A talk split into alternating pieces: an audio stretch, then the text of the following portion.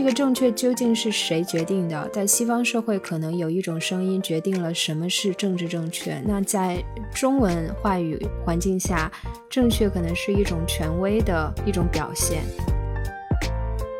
我们也没必要一定说，在他是一个好人的前提下，他才是一个好的艺术家。一个艺术家不一定非得是德艺双馨的。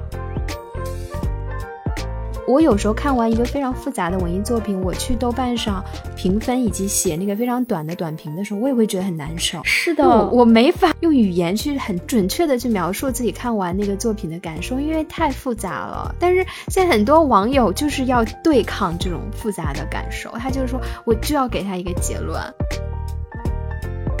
断章取义，用一个情节上看似呃跟他们的想象合理的一个故事壳，然后装进了他们自己想要的一个结果。大家好，我是维，我现在在澳大利亚悉尼。大家好，我是美少，我现在在美国纽约。呃，这一期开始之前，我们想跟大家分享一个消息。之前有听友一直呼吁我们建一个听友群，可以在听友群中继续讨论我们在播客中探讨的一些话题。然后现在呢，我们终于建起了这个听友群，欢迎大家加入。添加的方式就是请大家在微信上搜索我们小助手的微信号，微信号嗯，大家可以在我们的 show notes 里面找到。啊，我们也收到了非常多听友通过微信、微博以及小宇宙下面的评论区给我们的。一些反馈，其中一些评论我们都觉得让我们特别有感触。这次我们想跟大家分享一个我们在微信群里面收到的一位听友的反馈。这个听友是我们微信群中的王健。这一条评论是回答了我们在进入听友群的时候问他的一个问题，就是你最喜欢《悲观生活指南》的哪一集节目？他是这样回答的：第一期。我个人对于播客本身其实是有种对知识被超越的获得感的期待，但是在你们的这里主要是因为一种共鸣感，而且第一期对应我现在的境况以及之前以及以后的困惑与焦虑，虽然问题依旧没有解决，甚至没有松动，但是我在听播客的时候情感上会舒服很多。跟我们之前对播客的一些印象也是一致的，就是我们最开始都会觉得，你听这个东西嘛，你花了这么久的时间，四十分钟一个小时，其实很多时候我们是希望获得一些加双引号有用的东西。比如说，这种学习到了一些我们没有学过的知识，或者学习心理学呀，帮我们解决一些生活中的情绪的问题。嗯，但是在我们开始做播客之后，我们其实对这种呃对播客的这种定位也有了很多改变吧。我们觉得，其实分享生活中的一些苦恼、一些并没有答案的问题，我们把问题提出来，然后一起来讨论，也是存在一定的价值的。就是这位听友所提到的共鸣感，其实。也是会给我们的生活一些安慰。对，就是像他提到的，原来对播客的定位是一种知识上的一种超越，或者是你获得新的知识这样的理解。其实播客跟其他的平台没有质的区别，因为都是一个信息的来源、信息的渠道。那在我们这里，可能你获得的新的信息并没有那么的多。但是我们可以带给你的是一种陪伴感和共鸣感。对这个话题，我和米少也在上一期 special 的节目里面具体的聊到了。如果大家对我们做播客的一些感触啊，还有我们这个播客的定位有一些好奇的话，也可以去收听那一集的节目。最后说一句，非常多听众给我们的留言跟反馈，都让我们觉得特别有感触，觉得大家的思考也特别棒。如果大家嗯对更多的我们精选出来的留言感兴趣的话，可以添加我们的微博“悲观生活指南”，可以看到更多的这种精选留言的集合。今天我们两个想聊一下所谓的文艺青年的困惑，比如说如何看待那些与我们价值观不一致的电影，以及对于一些比较小众的文艺片看不进去会怎么办。另外，我们还想聊一下之前我们在心灵奇旅简单的提到过的一个问题，就是关于。艺术鉴赏能力，比如说这个能力是不是有高低？我们每个人的审美是如何形成的？以及我们是否需要，以及如何去提升自己的艺术鉴赏能力。嗯，我觉得开始之前，我们两个可能先要跟大家介绍一下。我觉得我们两个可以自己自称为文艺青年吧。对，我觉得我们大言不惭的说，我们是文艺青年。就是，但是呢，对你说大言不惭，我觉得是因为“文艺青年”这个词在中文语境下面，并不是一个完全，比如说中立的一个描述性的词语，它其实带有一些情绪。很多人看待“文艺青年”这个词，其实。会觉得文艺青年有一些刻板印象或者不太好的这种印象。我为什么用大言不惭？是因为我个人给它赋予一个比较好的意思。我甚至认为自己可能还不够格成为文艺青年，因为我输入的那些文艺的作品呀，我欣赏的东西可能还不够多。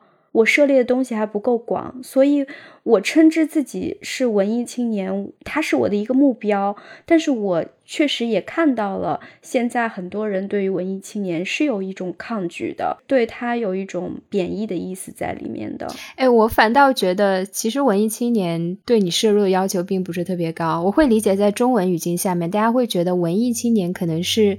就是那些对文艺很感兴趣啊，很容易多愁善感，很喜欢讨论文艺作品，但其实呢，他的深度又不够的人。就如果你再往深度走，你可能是知识分子了。但文艺青年其实是一个非常初级 level 的这样的一个概念。对，就是你把这个文艺青年放在了比较现实的一个语境下去讨论，就是说现在大家是怎么理解他的。但是我自己对文艺青年的一个标准。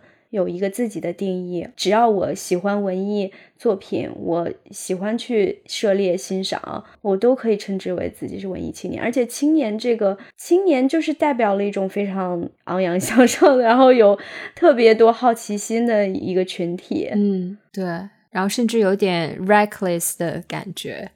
对，那你觉得为什么大家会对文艺青年这个词产生一种负面的情绪呢？我觉得就是在我的生活经验里，大家觉得文艺是没有用的。就是你看那么多书有什么用呢？你为什么不去赚钱呢？为什么不对这个社会做点真实的贡献呢？每天抱着一本小说多愁善感，能对这个社会有什么贡献呢？就是我们的社会，我觉得非常崇尚这种发展、赚钱以及这种实用性。艺术、文艺在很多人眼里看来是非常无用的这样的一个东西。嗯，我还有一个角度，就是说，很多人认为文艺青年，嗯，特别矫情，对，嗯，或者是特别爱摆谱，是因为就是有一种情绪是说他们没有接地气，没有认清自己的现实，然后没有看到真实的世界是什么样子，把自己沉浸在一个自己幻想出来的一个不存在的一个世界里面，是的，嗯嗯，就有点不切实际，脱离了群众。有一种小资产阶级情调，对，而且会给人一种很清高的这种感觉，就是因为我多读了几本书，好像就比其他人强了一样。是的。我们想聊的第一个困惑就是如何看待那些与我们的价值观不一样的电影。就这个困惑最开始产生，是因为有一天。米歇尔跟我提起了金基德这个导演。那金德，我比较小的时候看过他的电影。他在新冠期间，呃，疫在疫情之间去世了嘛？因为新冠病毒，所以他一下又重回了我们的视野。我就开始重新看他的片子，我就忽然意识到，在我具有了女性意识之后，我重新看金基德的电影，发现里面所表达很多价值观是对女性非常非常不友好的。以及它展现的是就非常极端的物化女性的这种内容，我会很困惑。我看的时候，一方面我觉得他的电影非常的美，我当时看的是《宫》那部电影，我觉得哇，真的很美，整个音乐、演员、画面都非常非常完美。但是他所表达的这种价值观，又是让我觉得不是特别舒服的。所以当时我就发微信给米歇尔，问他说：“我有这种困惑，那他怎么来看？”你跟我发那呃那些问题的时候，我也是困惑的。但是呢，我在跟你交流的过程中，我好像一下子意识到了，就是我觉得他的他的艺术表达和他的这种输出的价值观两个之间的这种这种张力，其实不可能在一部作品里面完全是做到和谐统一。我觉得很难有一部作品能做到和谐统一。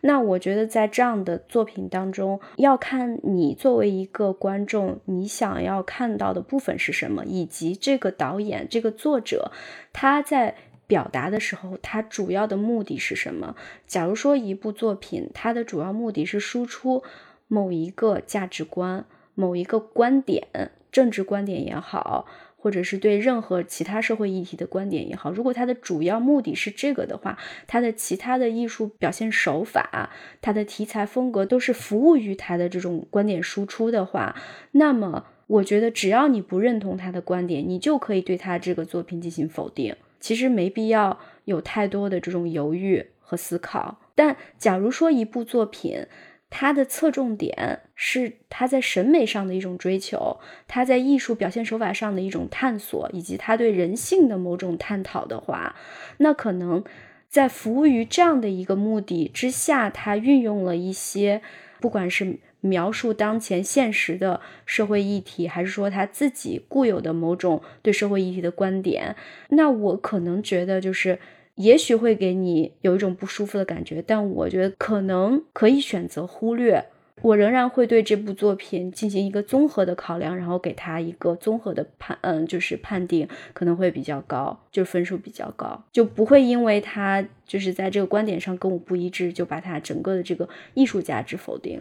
首先，我是有这样的一种感觉啊，就是，嗯，我们不举金基德的这个公的例子，我举他另一部电影的例子，叫《坏小子》。那他讲的是这个一个男的爱一个女性，然后他觉得这个女性太完美了，简直是一个女神。那我可能无法得到她，这男生只是一个小混混。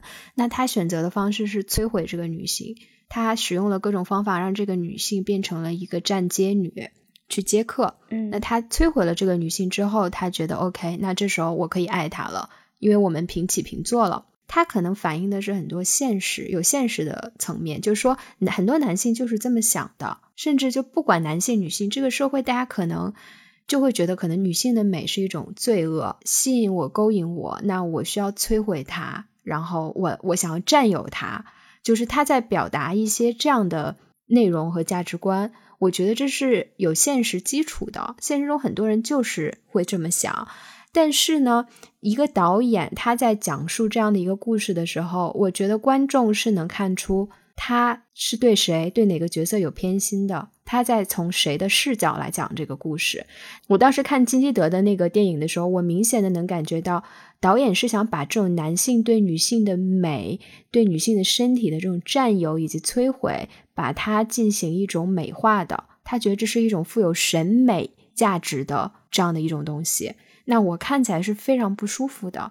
我当时就在想，如果是一个女性来拍同样的故事，一个女性导演，她可能会对其中那个被摧毁的女性，她是更有同情心的。同样的一个故事，讲述者创造的创造者他自己的价值观是完完全全的可以被观众所体会到的。嗯，那我如果不赞同这个导演的观点，那我要怎么来欣赏这部作品？我非常明显，他就是站在男性那边的，让我感觉到不舒服的。嗯，其实，在那天跟你讨论完之后，我也在思考这个问题。包括我当时听到了，嗯，一个播客采访张悦然，就是那个中国作家张悦然的一期节目，他其实就讲到了这种创造者，他其实去创造一个东西的时候，很多时候就是一种非常。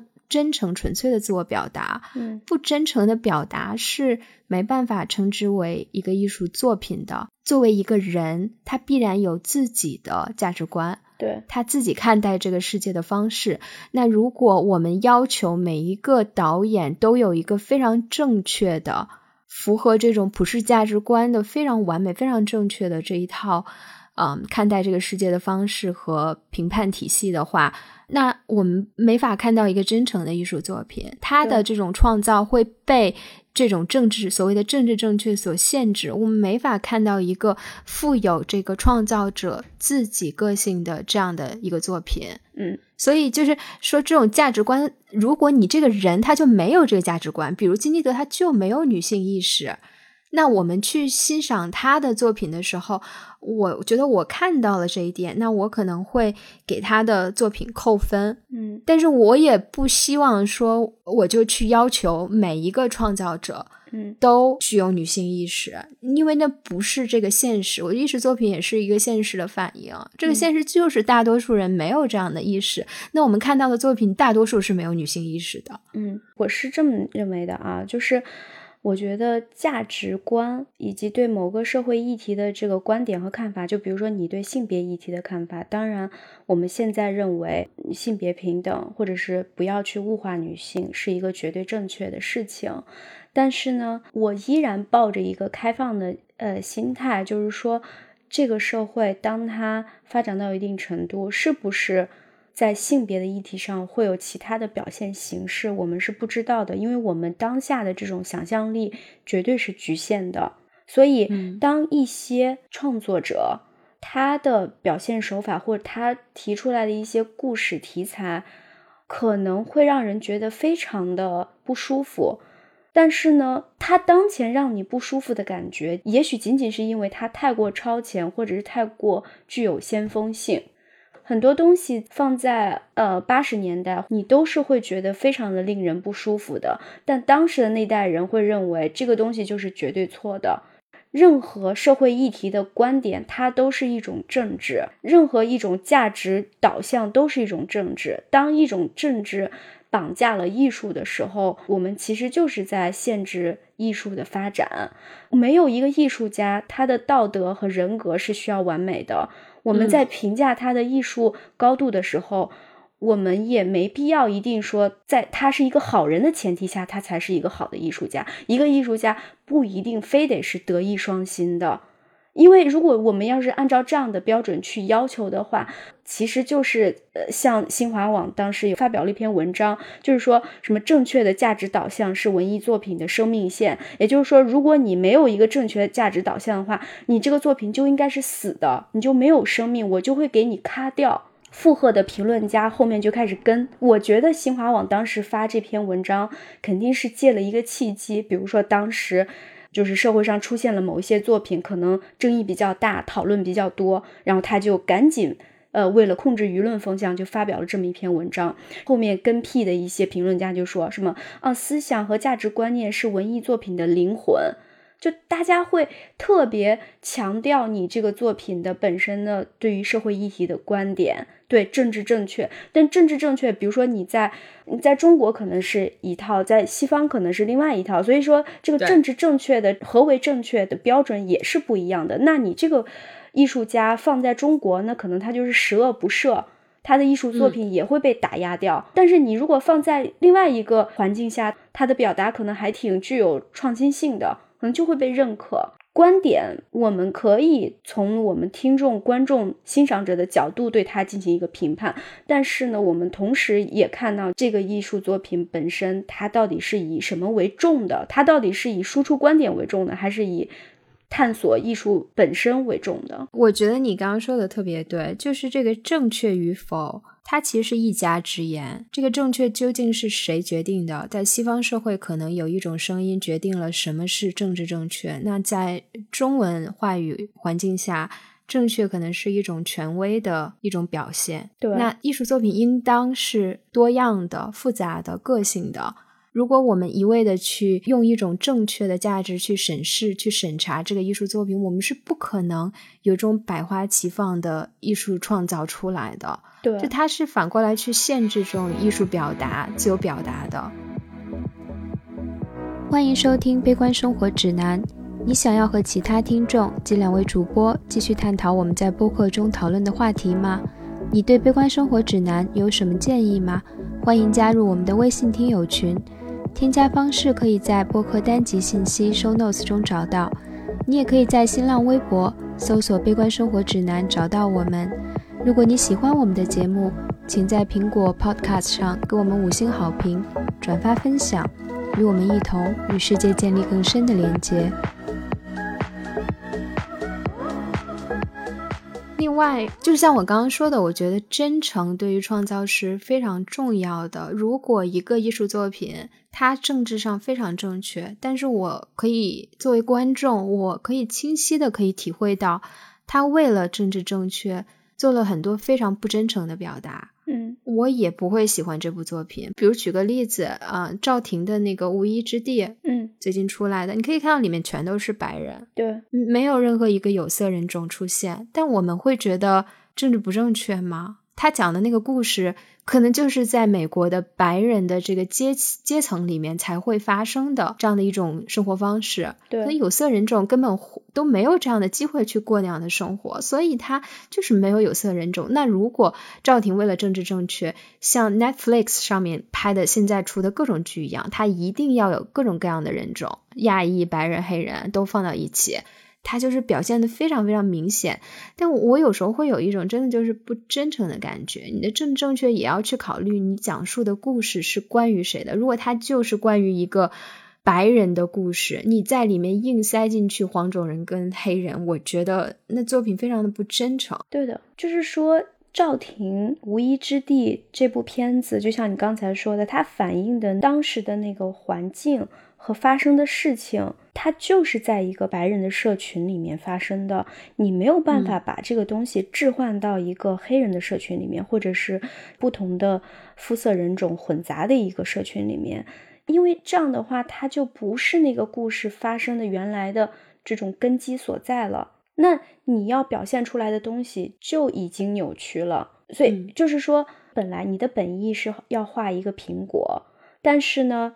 你因为要展示这个苹果要多好看，要是一个什么牌子的苹果，但是呢，你为了扶持呃某一个地方，它因为苹果滞销，然后你就非用它这个地方的苹果，然后在上面贴一个这个地方的标签，这个时候可能大家看到的就是这个标签了，就是你会转移视线。首首先，我觉得政治正确。是可以出现在一些艺术作品当中的，嗯，就只是我个人的，就像我前面反复讲的，我个人的标准就是你的表达是不是真诚的，嗯，就像很多人去质疑奥斯卡颁奖的时候，他们会喜欢考虑政治正确，把政治正确作为一个就很多人认为是唯一的标准去颁这个奖。其实可能有的奖项有可能有这样的考虑，但是像。呃，李安当时获得最佳导演奖的《断背山》，你知道我非常非常喜欢这部电影。对我听到一些人的批评，去说是因为政治正确，是因为他在讲这种同性恋题材才给他颁的这个奖，我也会觉得很不舒服。我会觉得这世上存在政治又正确，它的艺术价值、审美价值又高的这样的作品，那肯定因为。对啊，导演本人他就是这样的价值观。就即使《断背山》是一个关于同性的作品，但他确实不是说因为他讲了同性的，就意味着他获奖一定是因为他的题材。他同时他的表达也非常的精彩，甚至你可以看到李安在里面也是对这种同期的这个角色，你能看出他富有很多的同情。那这是不是也是一种女性意识？我们也可以讲李安是一个具有女性意识的。导演他所表达出来对女性是有同情心的，但但是不阻碍它是好的电影。对我同意，我完全同意。但我是觉得造成这样的一个结果，就是李安他这部作品，即便是政治正确，同时审美高度也很高。他获得了奖，但大家会产生质疑。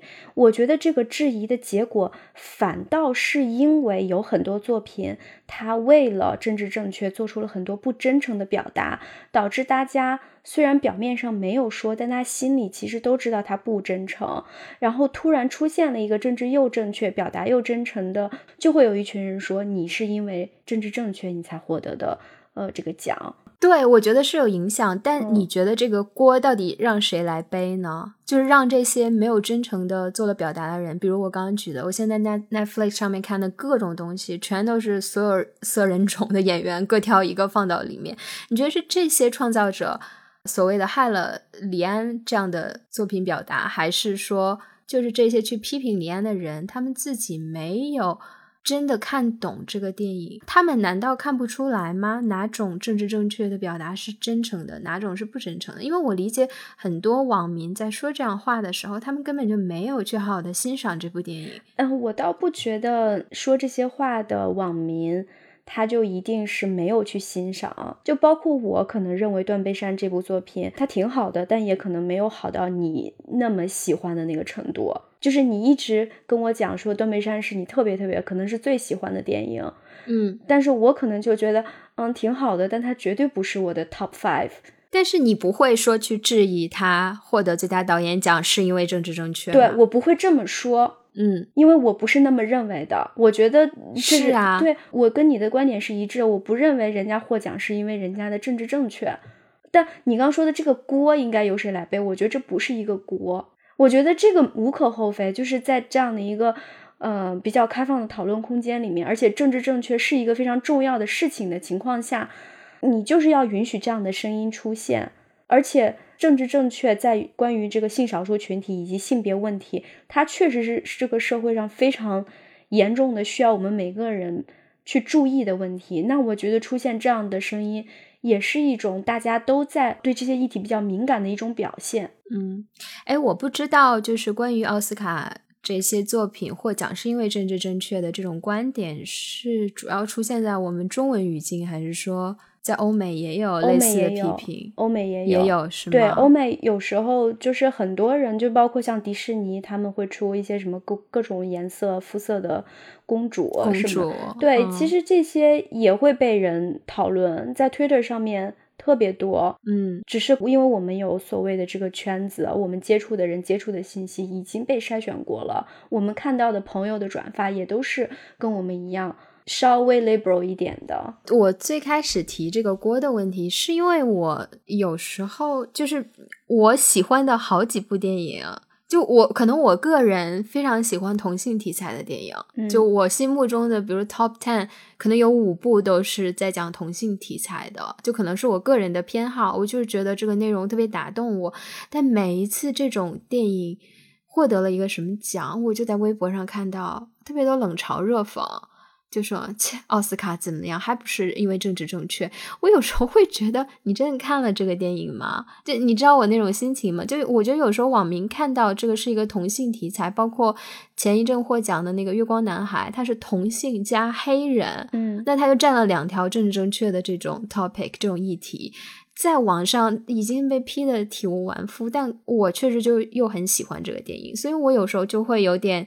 呃，就觉得，我有时候会觉得这些网民其实也是在跟风，正正确在中国也不是一个特别好的词。那他看到这两个标签，他立刻就把这部电影给批评了。嗯，那有人可能确实不喜欢，因为后面我们会讨论审美是一件非常个人化的东西。但是我不觉得大多数提出政治正确的这种批评的人，他是抛开这个标签去欣赏这个电影的人。对，而且我觉得啊，就奥斯卡这样的奖。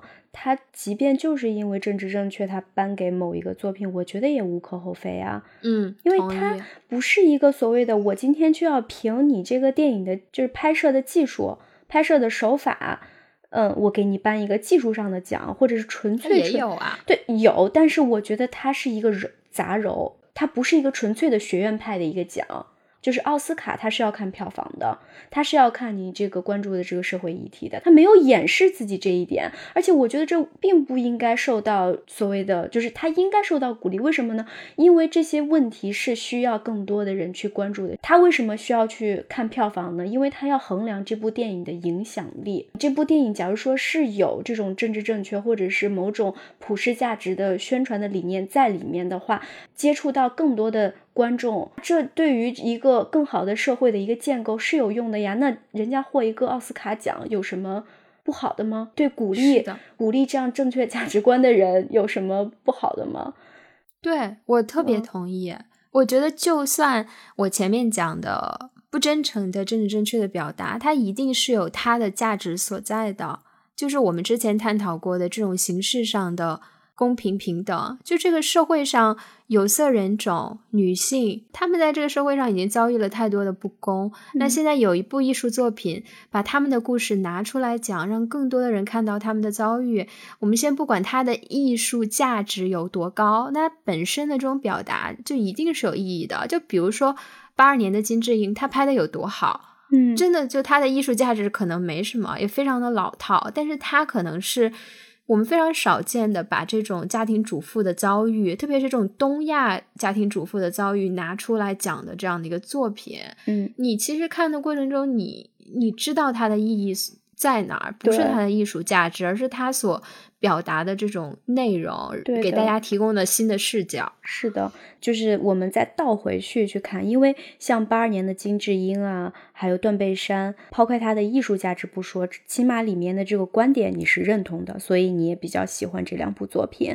那假如说就倒回去，对于金基德拍的《坏小子》以及其他的一些作品，他的观点是跟你的观点相左的。但是他艺术上又很好，那你怎么去评判呢？这就是一个矛盾点，你知道吗？就是这个东西确实是你的观点，你没有办法去回避。但有人就是曾经有人提出来说，他相信，就是说艺术家他可以表达的方式有很多，他希望艺术家的表达能离政治越远越好。就你不要去趟这个政治这滩浑水，在他看来，不管什么样的政治观点、社会观点，他都有一个应该遵循的一个原则，你不可以突破这个原则。就比如说，他认为政治必须坚持平等主义和什么自由主义或者是个人主义之类的。假如说你突破了某个平等主义的这个底线，你哪怕。再怎么样，你都不是一个好的作品。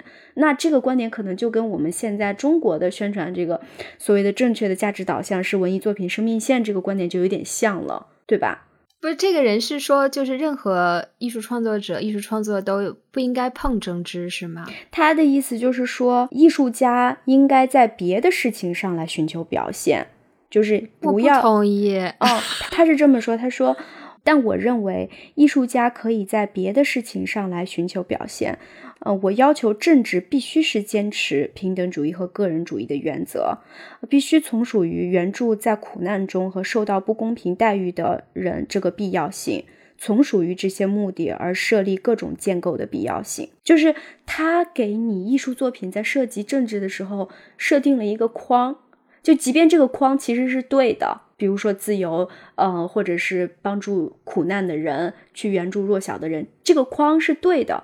但是呢，你这个框真的有必要吗？政治也有很多不同的观点跟派别啊，是，就那左跟右表现出来的可能完全不一样啊。而且我觉得政治可能就是生活，那艺术家他所去表达的就是生活，你很难不去触及到政治。对，是这样的。那这个问题就是反映的说，像金基德他拍的这一类片子，包括甚至那种看起来非常的黄暴的那种片子，你怎么去给他一个评判？哎，我觉得这个特别有意思，嗯，就是就比如说，嗯，我说坏小子这个片子，我前面举例子的，我觉得它的艺术价值也不高，它拍的非常烂，嗯，但是就是它的它的故事非常的刺激，就你可能会因为这个故事的刺激跟离奇，你想继续看，就这个我就觉得没什么，它艺术造诣又没什么，编剧又烂，我可能就给了他两星，价值观又跟我不符，但是到了宫这一步的时候，我真的有。犹豫再三，我好像给了他四星。就是我看完，我觉得我愿意给他审美价值这一点，我就给他四颗星。那可能这一颗星减掉，就是因为它里面折射的价值观我是不认同的。再举个例子，那个八二年的金智英，我可能觉得拍的特别一般，但我愿意给他四星甚至五星，就是就是这个价值观绝对是影响到我对他的综合评分的。但是审美层面的，他的艺术造诣也绝对是在里面有一席之地的。嗯，对我个人认为，就是说，嗯，价值观跟我们观点非常相左，甚至看起来跟大家公认的那种价值观都相左的一些作品。我也不愿意去一棒子把他们都打死，就包括什么黄暴，或者是呃压迫女性，或者是压迫弱者这种主题的电影。它有的时候其实你仔细看，它其实不是为了去宣传那种恶的观点，它其实是在展示人性的一种丑恶和复杂。它其实是为了去揭露。而并不是为了去宣传，像那个当时就说金基德吧，《春夏秋冬又一春》那部电影，有一种佛教的那种美，它借鉴了很多佛教的一些意象，包括一些就是东亚的那种传统文化的一些意象，就非常的美。但是它里面一个最主要的故事线，就是一个小和尚，他受到了美色的诱惑，然后他我知道这个电影，对，最后呢，他就。他就做出了一些非常疯狂的举动，然后就循环往复，就这样。所以，那你说这个女性在这样的一个故事线里面，她到底代表了一个什么东西呢？什么元素呢？她其实就化身了一个，就是一个诱惑、一个欲望的符号。即便她的这个形象是美的，但是她就是一个引这个男生走上歧途的一个导火索。那难道就是说我们总结出来，他就是想说女人都是恶的这样的一个结论吗？我们也没有办法去得出一个结论，这样的一个结论。我我同意，就你总结的特别对。我在看金基德电影当中，我有特别强烈的相似的感觉。我觉得他的很多的文艺作品里面都把女性变成一种诱惑。一种非常罪恶的引诱男人，让他们痛苦的这样的一种符号。但是，我认为。你能看出金德做这样的表达，他的想法就是像我说的，你可能换一个导演，一个更具有女性意识的人，他去拍同样一模一样的故事的时候，他会展现出对其中女性更多的关怀，嗯，和更多的同情。但我没有在金基德的电影里看到任何一丝的同情。我觉得他认为我把女性放成了一个女神一样的这样的一个地位。他是男性所追求的这样的一种目标，他会把这种东西美化。我觉得他很多电影都觉得这是一个特别美的东西，他想把这个东西。拍的非常非常唯美，这种女性身体的美，女性对男性的诱诱惑，在他眼里看来都是美的。那我不喜欢这样的表达，就我觉得他是展现现实，但是我能看出导演对这个现实的态度，他的态度并不是同情和反思，他的态度就是这是我想要追求的一种美。嗯，明白。其实我在看这个春夏秋冬又一春的时候，我是感觉他根本就没有着重的去思考女性。在他的电影里面的一个表现、一个地位或者是一种形象应该是什么样？他是否应该对女性的形象起码产生一些反思和同情？他根本就没有想这一块儿，他所有的这种热情全都用在了他要表现这样的一个故事、这样的一个人性的一个是呀，逃不出这样轮回的这样的一个圈套里面，他用。可能女性的这个角色只是她的一个某一个载体，她完全忽视了这一点。但是正是由于她这样的一个忽视，就说明她对性别议题是完全没有任何觉知的。这就是大多数男性视角去看故事的一种表达，女性是完全被压缩到一个你几乎看不见、很工具化的这样的一种一种表达。对，但是你我记得你好像之前提过，像《包法利夫人》那部作品。嗯，你也会觉得非常的困惑，对不对？我看完我简直了，就是这部是第一次让我觉得我特别好奇，我就想说福楼拜写他，那福楼拜对他究竟是什么态度？我看不出来。你知道我当时最早看完的时候，我就觉得第一印象是说福楼拜他就是完全落入了男权社会对女性的一种刻板印象，女性就是。飘忽不定的，然后就是喜欢追求金钱欲望，呃，奢华庸俗的这种表面的东西。总之呢，就是非常的肤浅。然后呢，真的吗？对我当时第一反应就很早以前，然后我就会觉得是这样。然后呢，就感觉他是其实是在批判女性。嗯嗯，另外就是。之前就看了一遍之后，又觉得好像他也没有完全的去维护男性、批判女性，他好像其实描绘的男性的形象也不是很好。弗洛拜描写的这个，嗯，包法利夫人这个女性角色里面，他反而，嗯，琢磨了特别多的这个描写，他的整个的心路历程，他的思考，他看世世界的这个视角，其实他是完全通过这个女性的视角去写的。他把自己放入了这个女性视角的这个躯壳里面，然后我回头看了一些他的那个，嗯，就是简介，就福楼拜本身的一些生平，然后发现他其实一直生活在他们家一个特别小的一个镇子上面，然后一直跟他母亲生活在一起，然后他自己其实是一种女性气质非常非常强的一个人，他几乎都可以说他自己就有一点女人的感觉。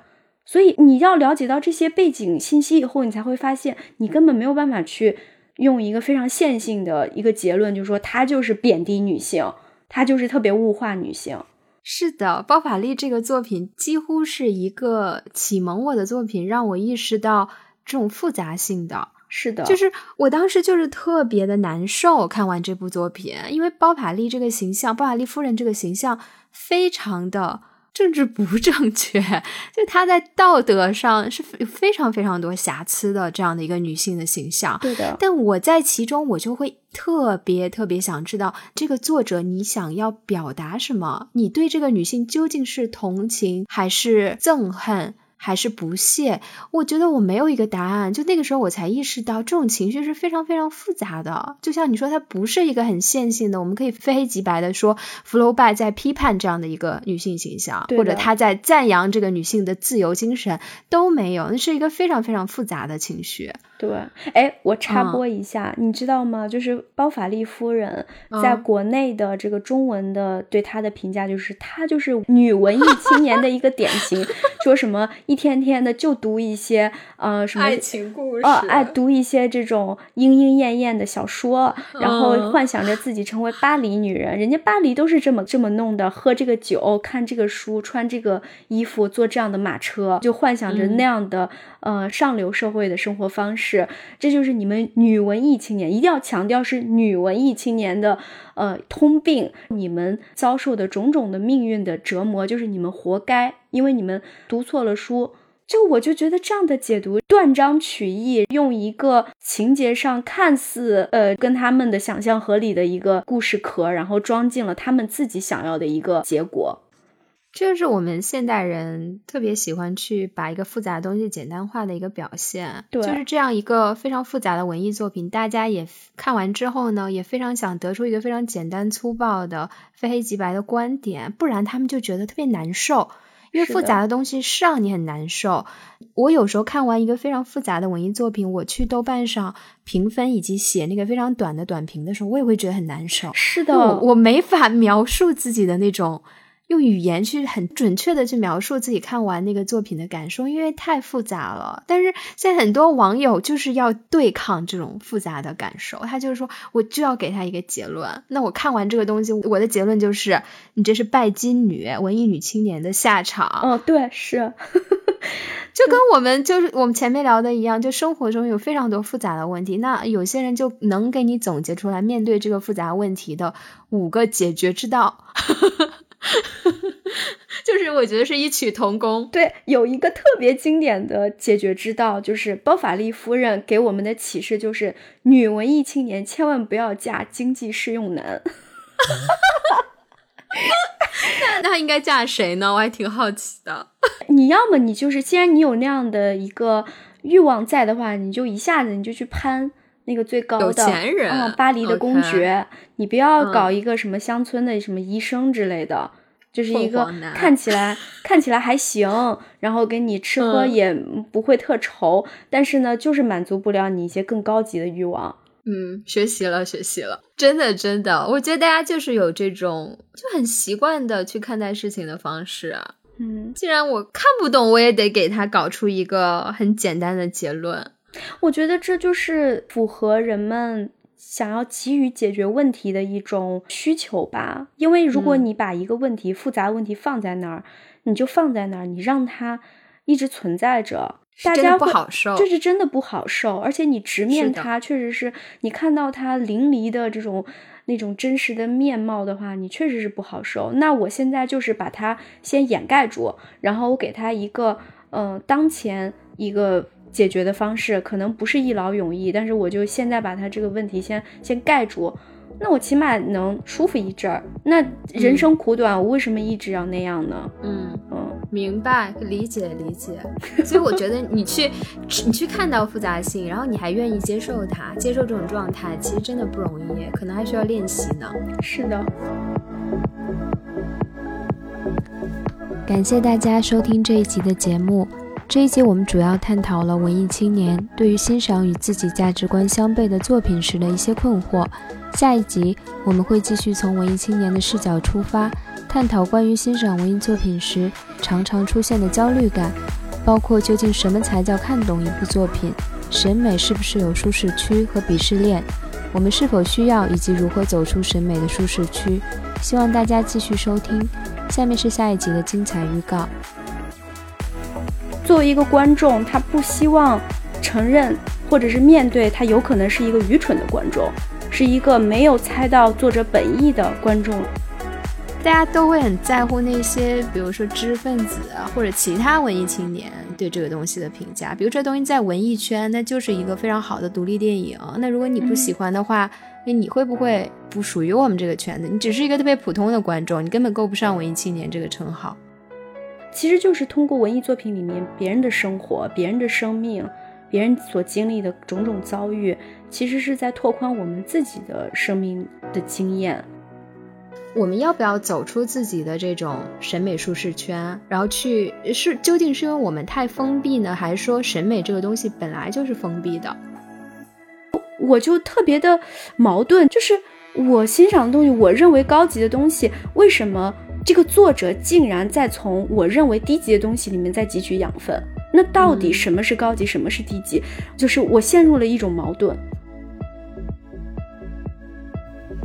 好啦，以上就是下一期节目的预告，就先剧透到这里了，下一期节目见。